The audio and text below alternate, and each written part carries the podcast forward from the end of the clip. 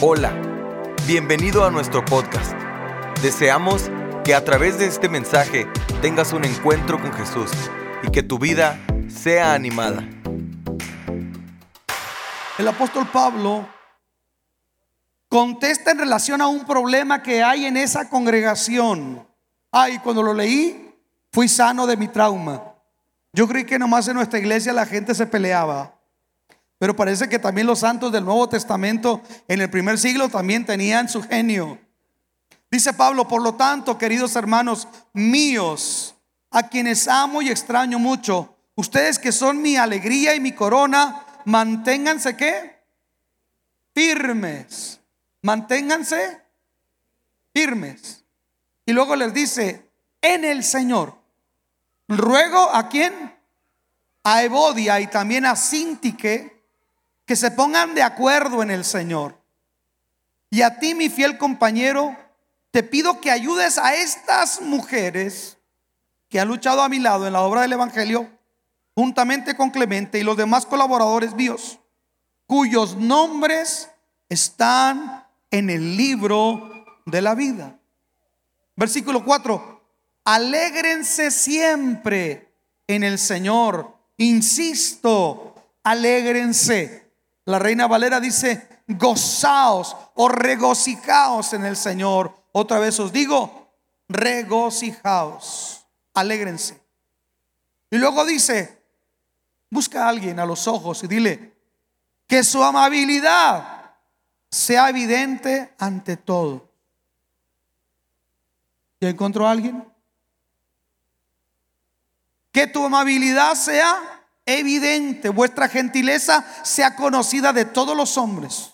Porque el Señor está cerca. No se inquieten por nada.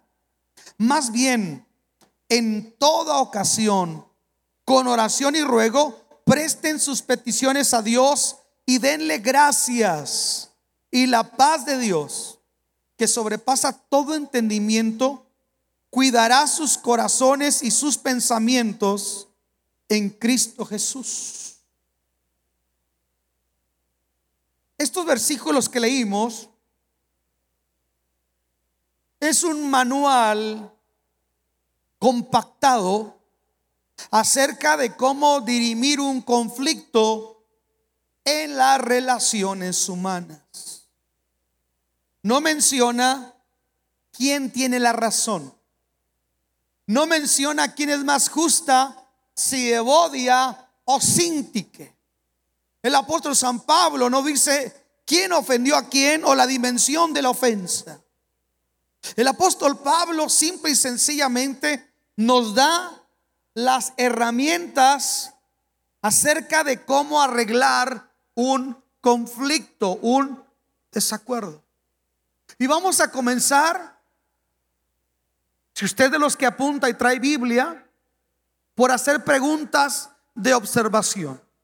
Vamos a ver ese pasaje y vamos a hacer varias preguntas. La primera pregunta que yo encuentro aquí, escuche, antes de hacer esta pregunta, ¿cómo le llama usted a sus hijos cuando están a pelear y pelear y no le hacen caso y no le hacen caso?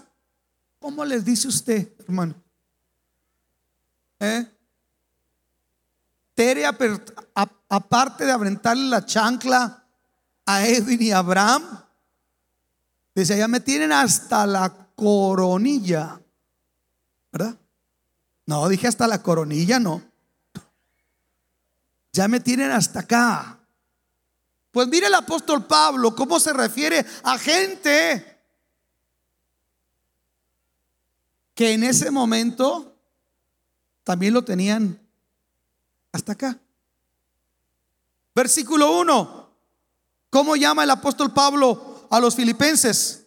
Le dice, son gozo y alegría. gozo y alegría y mi corona. Wow. Escuche. La primera herramienta para arreglar un conflicto, no ve a la persona por su conflicto. Si etiquetamos a una persona solamente por lo que hizo, estamos siendo injustos. Estamos marcando a una persona y Dios no te mira por tu caída.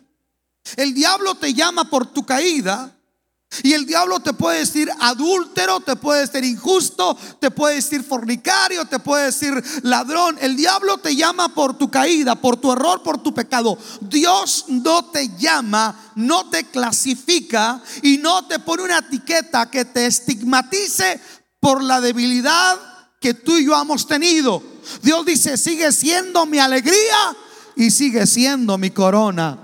Oh, yo creí que alguien se iba a animar aquí, va a decir, qué bueno que Dios me mira con esos ojos. Entonces cuando el viejo hermana haga que salga lo peor de ti, antes de quitarte la chancla o lanzar el palo de las tortillas, dilo, corona y alegría mía. Este viernes, este jueves que llegué al aeropuerto y me fue a recibir mi esposa, en cuanto miré le dije, ha llegado tu gozo y tu alegría. Bendecidota. No veas a la persona por lo que hizo. Vela por lo que Dios lo ve. Alguien diga amén. Tú no eres tu error. Un error no puede marcar toda tu vida. Dios dice, siete veces cae el justo y siete veces vuelve a levantarse. Dios no dejará para siempre caído el justo. El diablo te ofrece mucho, te da muy poco y te cobra una factura muy alta, perpetuizando tu error o mi error. Pero la Biblia dice que el Señor no contenderá para siempre, ni para siempre guardará el enojo, porque Él tiene compasión y se acuerda de que somos polvo. Dios, escuche, no nos trata por lo que hicimos o por lo que merecíamos. Si Él tuviera esa actitud, no habría reconciliación entre Dios y los hombres. Dios nos mira, aleluya, como su creación como la corona de su creación, como lo dice en el Salmo 8, lo hiciste poco mayor que los menor que los ángeles, pero lo coronaste de gloria y de honra. Así es que en este momento piensa en la persona con la que tienes conflicto y di, no lo voy a ver ya por lo que hizo. Lo voy a ver con una actitud positiva. Primera herramienta, no vea a la persona por lo que hizo, míralo a través de una actitud positiva. Antes que le diga, ya me tienes, y le ponga el disco de Paquita, vea lo positivo. Cuando yo siento un matrimonio, antes que te diga que me platiques tres cosas negativas de esta persona que quieres que cambie, primero dime tres cosas positivas de ella. Dios es así. Número uno. Número dos. Hagamos otra pregunta. ¿Qué le ruega el apóstol San Pablo a Evodia y a Sintique? ¿Qué les ruega? Vea el versículo, por favor. Capítulo 4, versículo 2. Usted encuentra la pregunta. Yo pregunto y ustedes responden. ¿Qué les pide el apóstol Pablo? Que se pongan de acuerdo, que sean de un mismo sentir. Porque andarán dos si no estuvieran de acuerdo? No. Pero hay una realidad. Qué aburrido sería que siempre estuviéramos de acuerdo en todo. No habría que aprender el uno del otro. Sin embargo, yo encuentro que somos diferentes y lo más natural es tener puntos de vista encontrados. Eso es lo más natural. Lo más natural es que usted tenga un gusto, él tenga otro. Y, en la obra de Dios, como en el matrimonio, como en el argumento de padre e hijo, de hijo a padre, a veces el argumento puede ser legítimo, pero solamente es mi punto de vista, mi ángulo. Entonces, Evodia tiene un punto de vista. Sinti que tiene otro punto de vista. Están en desacuerdo son puntos encontrados. No nos dice el texto en qué consistía el desacuerdo. Y el Espíritu Santo consideró que era irrelevante en sí, sino lo que está hablando es la actitud que tenemos que tener para que se arregle el conflicto. 10% en el día solamente es lo que nos ocurre. Y el otro 90% es la actitud con la que yo enfrento lo que me ocurrió. Y en veces no es tanto lo que me ocurrió lo que me afecta, sino cómo lo enfrento, cómo lo confronto. Quiero darles un ejemplo. Un día el apóstol San Pablo, en su segundo viaje misionero, andaba Pablo, Silas, Bernabé y Juan Marcos. En el primer viaje misionero solamente va Pablo y cuando llegan al puerto de Haifa, dice la escritura que Juan Marcos, un joven de tierna edad, mira el barco y dice, no, mejor no voy, Pablo. ¿Qué, qué, qué? Desde Jerusalén, haciendo todo el sacrificio para que tú me salgas ahorita con que no voy. No, Pablo, no voy. Escuche, se dice que la, fortaleza del apóstol Pablo no eran las relaciones humanas. Pablo no era un hombre eh, eh, dulce, tratable, era un hombre de disciplina militar. Pablo era un perfeccionista. Pablo era un hombre cuadrado. ¿Cuántos tenemos la tendencia de ser así? Cuadrado. Y no hablo solamente por su cabeza, sino por nuestra conducta. Pablo era un hombre cuadrado. ¿Era blanco o negro? Ese era Pablo. Entonces, Pablo dice, ah, qué muchachito tan desconsiderado, tan irrespetuoso, nos robaste el tiempo.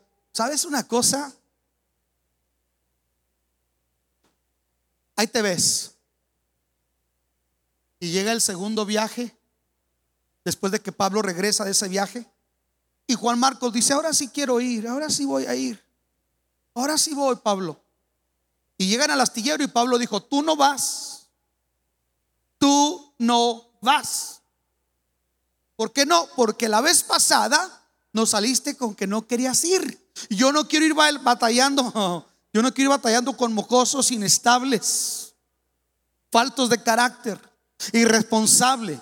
No, mijo, la obra del Evangelio no está para que yo venga batallando con usted. Hay que ser disciplinado, hay que tomar la cruz. Aparentemente, Pablo tiene mucho argumento. Señoras y señores, tiene mucho argumento. Pero está otro lado otro punto de vista, que es el de Bernabé. Bernabé su nombre quiere decir el hijo de consolación. Y en ese equipo los líderes son Pablo y Bernabé. Entonces Bernabé intercede y le dice Pablo, no Pablo, hay que darle una oportunidad. Es cierto, la vez pasada tuvo miedo, pero es joven Pablo. Vamos a darle una oportunidad. Si no se la damos nosotros, ¿quién se la va a dar, Pablo? Pablo, podemos dejarlo herido, podemos frustrar la vida de este muchacho. Pablo, tenemos que ver más allá de su error en el pasado, de su inmadurez. Tenemos que dar una oportunidad a Pablo. Pablo dice, ¿sabes una cosa, Bernabé? Yo no voy a ir batallando. ¿Quién me garantiza que el día de mañana, a medio travesía, nos quiera abandonar? Pablo, dale una oportunidad. Yo le hago una pregunta, ¿tiene razón Pablo? ¿Tiene razón Pablo? Levanten la mano, ¿cuántos creen que tiene razón Pablo? Levántela, levántela, no sean rancheros, levántela, bájela. ¿Cuántos creen que tiene razón Bernabé? ¿Y los demás? Ni republicano, ni demócrata, ni del PRI, ni del PAN. Ustedes votan por el purro chón nomás. Los dos tenían razón. Ambos lados tienen puntos de vista legítimos. No hay un acuerdo, hay un desacuerdo. Un disagreement en inglés. Están en desacuerdo, disappointed. No, no encuentran que converjan los puntos de vista. ¿Y sabe qué hacen? Le dice Pablo, no, hijo, si quieres tú vete con él. Ah. Se miran a los ojos y se trunca una relación del gran apóstol Pablo y Bernabé. no llegan a un acuerdo. ¿Sabe que a veces nosotros en nuestras discusiones, nuestra discusión, nuestro argumento es legítimo? Nuestro argumento es legítimo a veces.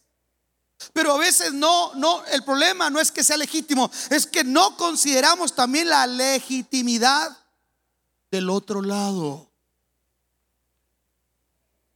Y nos cerramos y nomás lo nuestro es lo legítimo. ¿A cuántos nos ha pasado esto?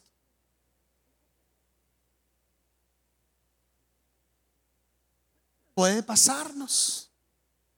Edwin, a mí me pasa esto.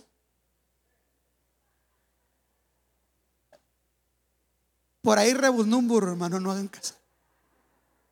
Claro que sí, me puede pasar.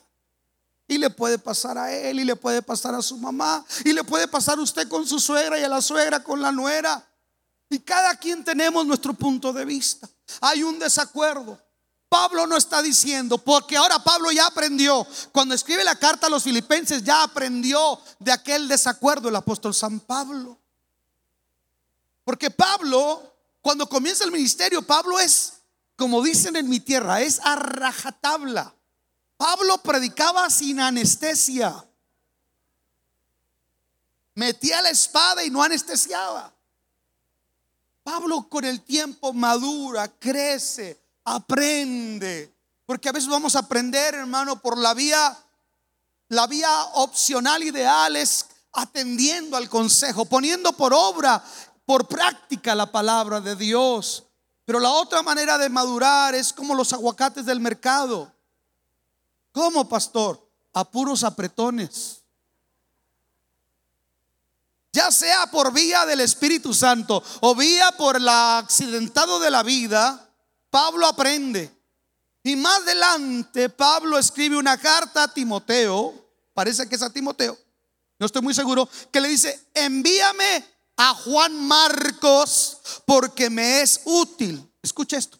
El mismo que Pablo rechazó, etiquetó y le dijo, no vas, no sirves, más adelante le está diciendo, te necesito. Tu piedad, tu argumento, mi argumento, por muy perfecto que parezca, está incompleto. No soy todo lo que hoy pienso. Tengo que evolucionar, tengo que crecer, tengo que cambiar, porque si no crezco y sigo siendo el mismo, algo está pasando. Pero una persona que siempre, siempre, siempre está con lo mismo, el problema es que esa persona no quiere crecer, no quiere avanzar. Pero Pablo lo evolucionó, lo cambió. Y ahora Pablo aconseja ya como alguien que fue protagónico de un problema y ahora Pablo tiene la autoridad moral y la sabiduría de cómo lidiar con ese problema. Y les dice, pónganse de acuerdo. Tiene que haber un punto medio. Yo dije, tiene que haber un punto medio. En el matrimonio proponemos y cedemos. propongo y cedo. En el trabajo en equipo, propongo y cedo. Porque es trabajo en equipo. Si no, soy unipersonal y no soy una persona enseñable y termino imponiendo mi voluntad. Sin embargo, la Biblia me dice, en la multitud de consejeros está la sabiduría. Estamos aquí. Cuando usted batalla, mire, hay gente que no se involucra, no porque no tenga talento, sí tiene talento, pero lo que no tiene es carácter. Dijo un hermano, hermano, es que yo no me involucro porque yo soy bien fea de modos. Asústame, Paquita, la del barrio. No, no es que, el problema es que para hacer, para ceder, necesitamos ser humildes. Lo mismo que al proponer una buena idea. A veces puede tener una idea brillante, pero la manera en que lo propone es donde está el problema. Cuando usted proponga algo, no descalifique a otro. ¿Por qué si en lugar de decir, tú siempre haces esa comida así, ¿por qué no dice, oye mi amor, yo te ayudo y, y qué te parece si esta vez le ponemos tomatillo en lugar de solamente tomate? Un ejemplo. Estamos aquí. Pero si entra diciendo, lo tuyo no sirve, lo mío sí sirve, ¿qué pasa? Se agudiza. ¿Están aprendiendo? ¿No creen que nomás el doctor Lozano que van y escuchan ahí todas las, las hermanas ahí con el, el, ¿cómo se llama? El loco este, el, el violín. Oye, aquí está tu violín. Escuche esto. Entonces, tenemos que proponer para ponernos de acuerdo y tenemos que buscar puntos de equilibrio. Estamos aquí.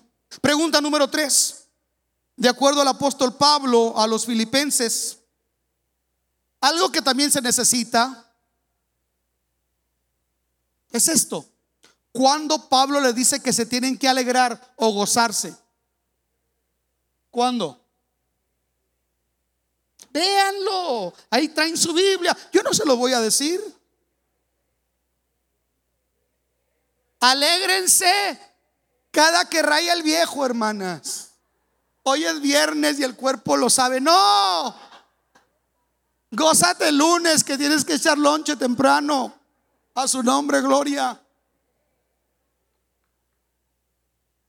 Gócense siempre. El apóstol San Pablo, perdón, perdón, perdón, eh, eh, eh, Salomón, cuando habla de la relación matrimonial, da el sabio y ungido consejo al hombre y a la mujer y dice, en su amor, recréate. Mm, les estoy haciendo un paro, hermanos. En su amor recréate siempre. Gózate siempre con la mujer de tu juventud. Y hay hermanos que van a decir mañana, mira, aquí dice, siempre es siempre. Lunes, martes, miércoles, jueves, viernes.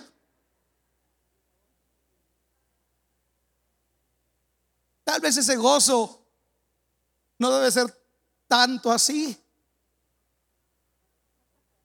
Si no va a ser demasiado gozoso.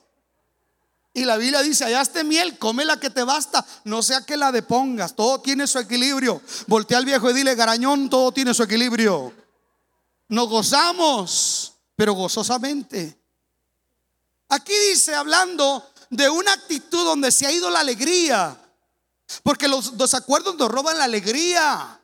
Y entonces ya nos saludamos así. Ven, Tere.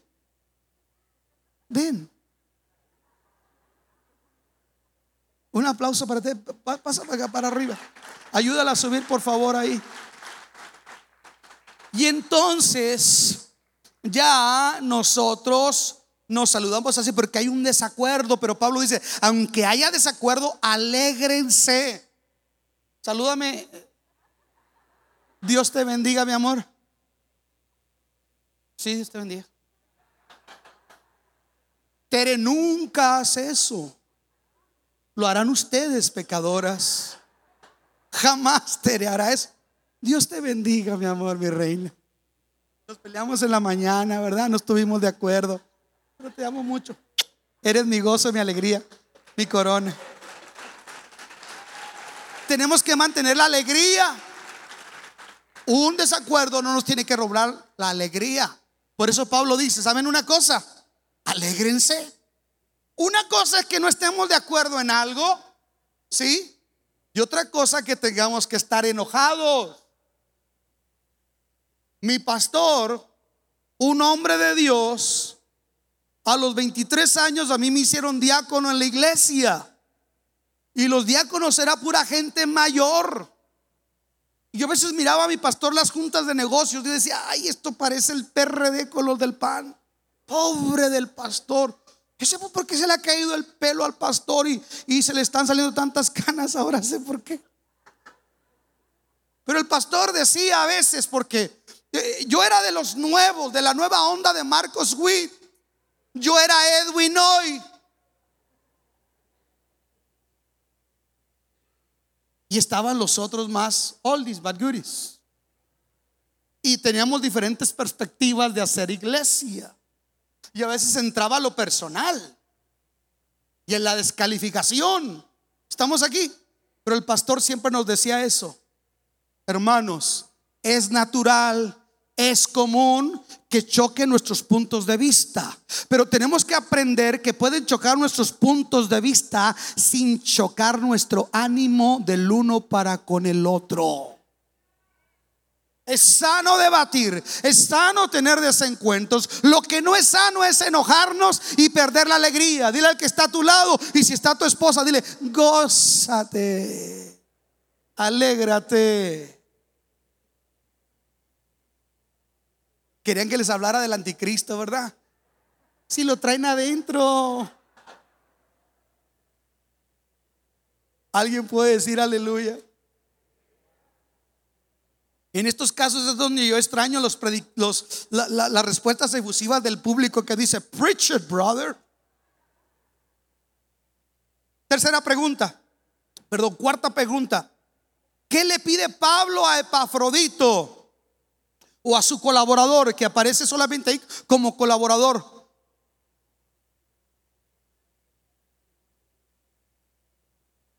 Versículo 3. ¿Qué le pide? Al colaborador, al compañero. No, hermanos, ustedes no sé qué traen el libro del mormón o qué, qué onda con ustedes. Te pido que las ayudes. Hay veces que no podemos ponernos de acuerdo. ¿Necesitamos qué? ¿Necesitamos qué? Ayuda. Alguien levante sus manos y diga, necesito ayuda. No te hace menos espiritual. No te hace menos espiritual. No te hace menos humilde. Pero Pablo está diciendo, estas no se van a poner de acuerdo. Cada vez están más molestas la una con la otra. Ayúdalas tú, por favor. Ayúdalas. ¿Y qué otra cosa es importante? Porque si, si a veces nosotros no podemos de acuerdo, ni, ni entrar gente desde una perspectiva objetiva a decir, mire, ah, no, ¿sabes qué? Usted no se mira eso. Porque a veces el orgullo es como el mal aliento. ¿Cuántos fueron bailadores? ¿Cuántos eran fiesteros? ¿Se acuerdan de aquel, ¿se acuerdan de aquel borrachito que quería bailar con todas? El pobre ya andaba hasta orinado. Él no sabía cómo andaba. Así somos nosotros a veces. No nos vemos cómo andamos. Necesitamos que otra persona vea nuestro lado ciego. Por eso necesitamos ayuda. Aló. Es que bonito que Dios me hable y que me hable. No, no, no, no. Dios va a usar a otro hombre para hablarte. ¿Cuántos quieren que les profeticen? Aquí les sigo profetizando, nomás que no les gusta esta profecía. Escuche, ayúdalas. Necesitamos ayuda. Quinta pregunta. ¿Por qué el apóstol Pablo menciona el libro de la vida? Si está hablando de un problema doméstico. Dice, ayúdalas a estas mujeres porque no, no, no las veas ahorita así endemoniadas, no. En un tiempo hasta lucharon juntamente conmigo en la obra del Evangelio y su nombre está escrito en el libro de la vida. ¿Por qué Pablo hace mención del libro de la vida? Ahí le va. Ahí le va. Pablo dice, airaos, enójense, pero no pequen, ni se ponga el sol sobre vuestro enojo. Pablo nunca dice, siente lujuria, pero no peques. Siente envidia, pero no robes. No. Sin embargo, dice, puedes enojarte, pero no al grado de que peques. Y comenzamos pecando cuando dejamos que caiga la noche y nos vamos a acostar trompudos, enojados. Todavía Trump no levanta un muro, nosotros ya tenemos uno ahí en medio. ¿Mm? Me voy a dormir a otro cuarto, me voy a dormir a la sala.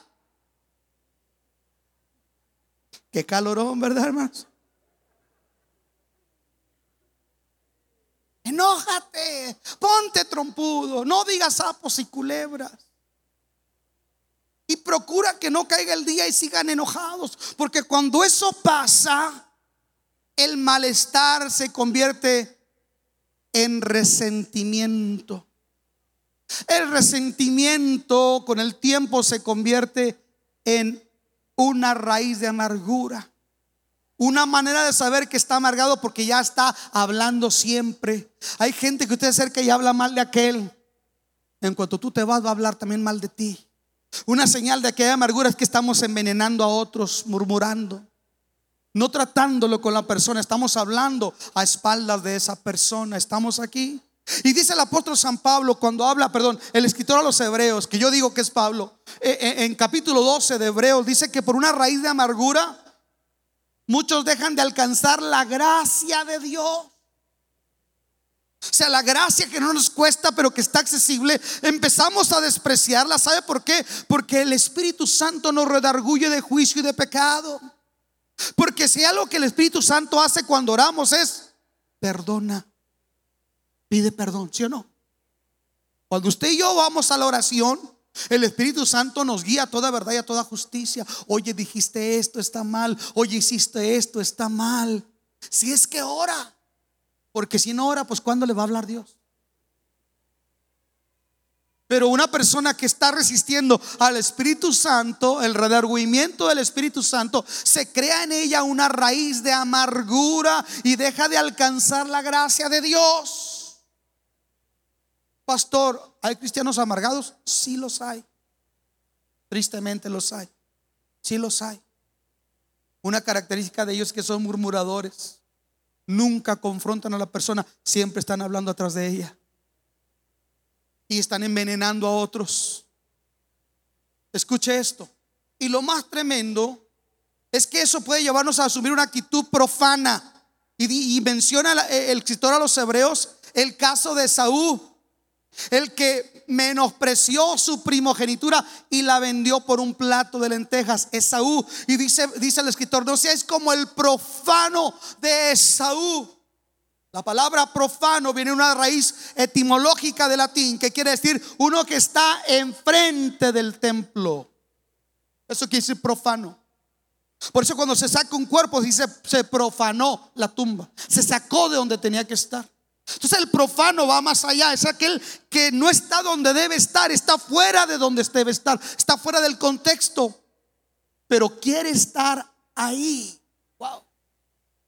Dejamos de alcanzar la gracia de Dios cuando me obstino, me obstino en mi resentimiento, cuando me estaciono en el resentimiento, cuando perpetúo un sentimiento negativo, ahí es donde yo dejo de alcanzar la gracia. No porque la gracia no se extienda hacia mí, sino porque yo la estoy resistiendo.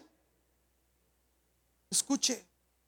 Y dice la escritura, y Esaú después quiso recuperar su primogenitura. ¿Sabe qué hizo Esaú cuando estaba resentido? Vendió su primogenitura. No valoró lo sagrado.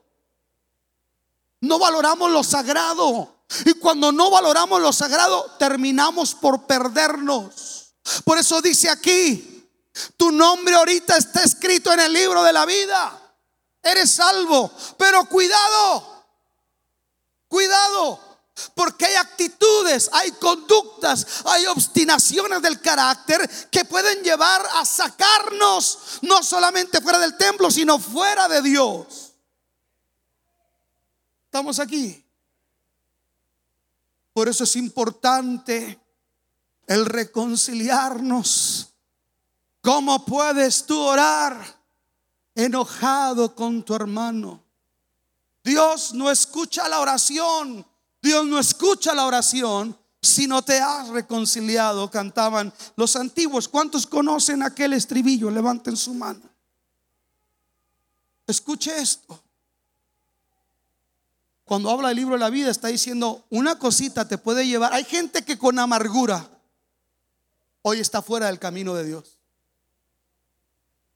Porque alguien le dice, ¿por qué te apartaste? Es que una hermana me hizo, es que aquel me hizo, es que el pastor me hizo. Tengo una prima que está empezando a caminar con Dios en Querétaro. Y, de repente me pone Luis, hoy fue una noche preciosa, el Espíritu Santo. Luis, hoy la alabanza. Luis, mis hijos ya están incursionando, haciendo casting para participar en la alabanza. Yo lo celebro, pero sentí del Espíritu Santo decirle a mi hija, nomás un favor, ponga toda su mirada y toda su confianza solamente en Jesús, porque el hombre te va a fallar, el mejor hermano va a ser imperfecto. Pon tu mirada solamente en Jesús.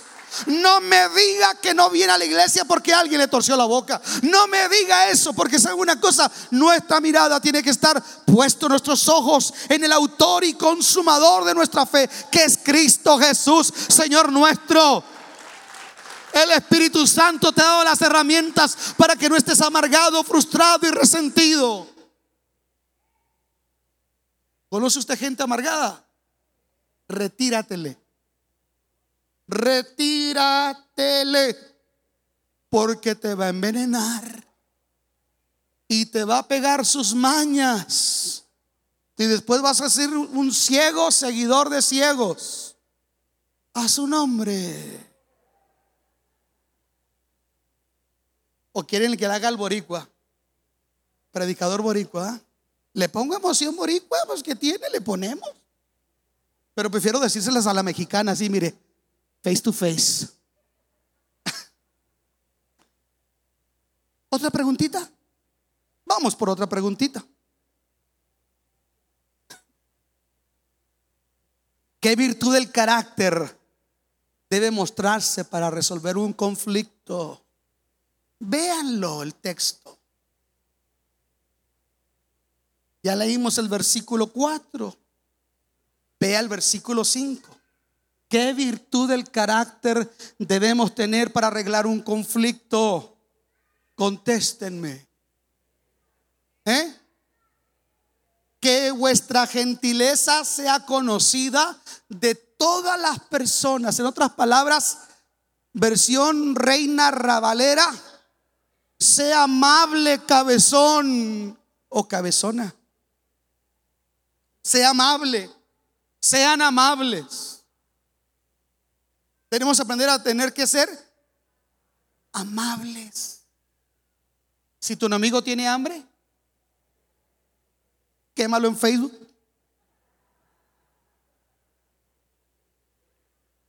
En esta iglesia no pasan esas cosas, hermanos, allá. Allá vino nuevo, en Abanden, pero aquí no.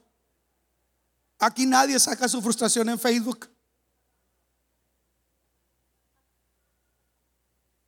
Qué calorón. Está, ahora, mire, qué bonito. Ahora que le estaba predicando ya a mis primos, todos son católicos y yo les decía cuando citaba un texto, esta es palabra de Dios. Y todos respondían bien bonito, te adoramos, Señor. Aquí les digo, esta es palabra de Dios, se quitan el zapato y me lo avientan. La amabilidad. La amabilidad. Tenemos que aprender a ser amables aunque no estemos de acuerdo. Tenemos que aprender a ver que si yo no soy amable, hay una regla de oro. Dice, con la medida que tú midas, serás medido. Si no perdonan a los hombres sus ofensas, tampoco vuestro Padre Celestial les tiene por, por qué perdonar sus ofensas. ¿Sabe? Sea amable. Hagan con los demás lo que ustedes quieren que hagan con ustedes. Me desespera la gente que solamente dice lo que se tiene que hacer, pero nunca hace nada. Yo veo teólogos, estrategas de crecimiento. Veo la cofradía de la rodilla ensangrentada en Facebook diciendo lo que se tiene que hacer, pero no los veo que hagan algo. Que no son amables. ¿Y sugieres? ¿Dónde están mis sugieres? A ver, todas quedan sugieres, se fueron con Cristo. Ahí está.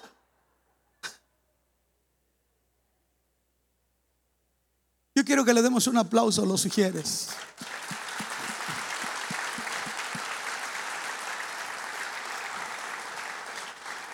Con excepción de Tencha y Mike, todos son amables. No te creas, ¿dónde está Mike? Ahí está. Bueno, Dios lo salva a uno, pero no queda bien, no te apures. No, la verdad, ellos batallan con mucha gente, hermano, que a veces es, muy Oscar, hermano, le pido por favor, ya me voy, aquí no hay amor. Que me lo venga a decir el pastor. Cuando te uno de esos le dice usted algo, es el pastor. ¿Aló? Si en el parque le dice, hermano, por favor no se parque aquí, este es para la gente nueva, usted ya tiene rato viniendo. Que me lo diga el pastor. Ay, animalitos de la creación.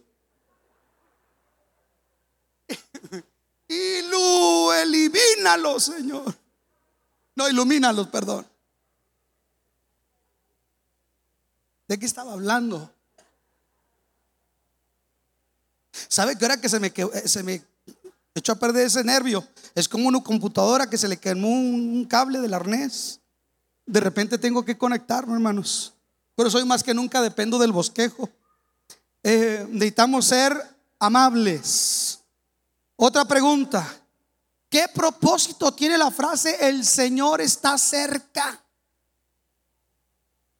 Les dice que su amabilidad sea evidente a todos. ¿Y qué conexión tiene que ver eso con que el Señor está cerca? ¿Mm? Cristo puede venir en cualquier momento. O usted lo podemos cafetear. What do you mean that, pastor? I'm a Mexican American. I don't understand what you're talking about. Usted se puede morir también mañana, hombre, dicho de otra manera. Y ahí, ahí ya vino el Señor por ti. Y qué triste es que los hermanos se mueran enojados.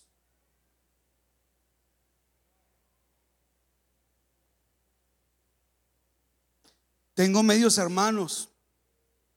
Mi papá tiene otra familia. Yo siempre, el otro día me senté con él y dije, papá, tenemos que hablar de tu funeral. Ah, ¿por qué? ¿Cómo que? Sí, papá, tenemos que hablar de su funeral. ¿Por qué? Cuando conozcan a mi papá. ¿Por qué? Digo, mire, yo quiero pagar su funeral poco a poco. Ahí está la iglesia, la hermana Lidia Lomas y la hermana Leti Quiñones. Las dos son enterradoras.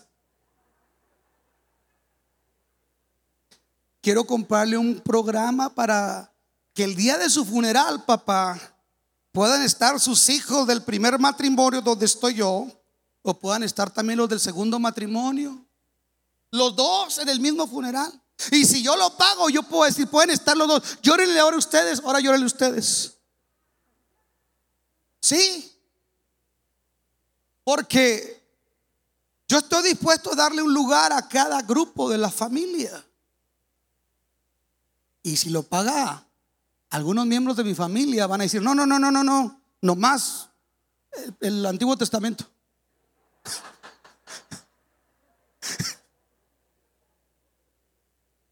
Y yo digo, no, Antiguo y Nuevo Testamento. No sé si me está entendiendo. Usted puede morir cualquier momento y es muy feo estar enojado. A veces muere y no sabemos para dónde mandarlos.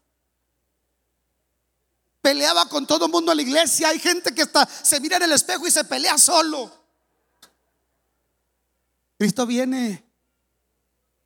¿Cómo están tus cuentas con tu suegra? ¿Cómo están tus cuentas con tu esposa, con tus hijos, con tus hermanos, con aquel que te dio infierno? ¿Cómo están? Cristo viene. El Señor está cerca. Otra pregunta. ¿Qué les pide Pablo que eviten? Que no estén afanosos. Los conflictos nos roban la paz y nos traen afán. Y cuando uno está así ya no se goza, hermano. Yo dije, ya no se goza. Cuando hay resentimiento, el corazón no se goza. Por eso hay mucha gente, perdónenme, I'm sorry, but excuse. Por hecho, muchos de ustedes no pueden levantar las manos porque están atados al resentimiento. Lo voy a repetir una vez más. Ahí le va la revelación. Ahí le va la profecía, a ver si le gusta. Muchos de ustedes están atados. Por eso no anuncio cuando va a haber Santa Cena, porque se pelona la iglesia. Porque cuando va a haber Santa Cena hay que ponerse cuentas unos con otros, ¿verdad? Y unos prefieren no venir. Aló. Que ponerse a cuentas. ¿Cuántos saben lo que es la reconciliación? Qué bonita la reconciliación. Y no nomás la del matrimonio. Estoy hablando en general. Reconciliarnos. Nos fue dado el ministerio de la reconciliación. Entonces, cuando no hay reconciliación, se va la paz, viene la afán, viene la inquietud, viene el dolor de cabeza, viene el insomnio, viene el dolor de la vesícula. Por nada estéis afanosos. Pero ¿cómo le hago yo para quitarme este sentimiento si, si me quiero acercar y fulana me tuerce la boca o merengano me desprecia? ¿Qué hago, pastor? Sean conocidas vuestras peticiones con toda oración y súplica y oración de gracias. Cuando no sabes qué hacer, ve a Dios en oración. No vayas al Facebook, ve a Dios en oración. Y ponga toda su ansiedad sobre Él. Y dígale, Señor, fulano me cae como patada de mula, Padre. ¿Para qué te digo que no? Sí, sí, dijo la sabia Chimoltrufia. Pero soy sincero, lo reconozco. Estoy enojado, estoy molesto con fulano merengano, Señor. Lo reconozco. Sé que no es lo correcto, pero comienzo por reconocerlo. He hecho toda mi afán y toda mi ansiedad sobre Él. Cuando vamos a Dios y llevamos nuestros sentimientos o resentimientos al Señor, algo que tiene el Espíritu Santo es que Él purifica el pensamiento y nos ayuda a nosotros a ser personas más dóciles.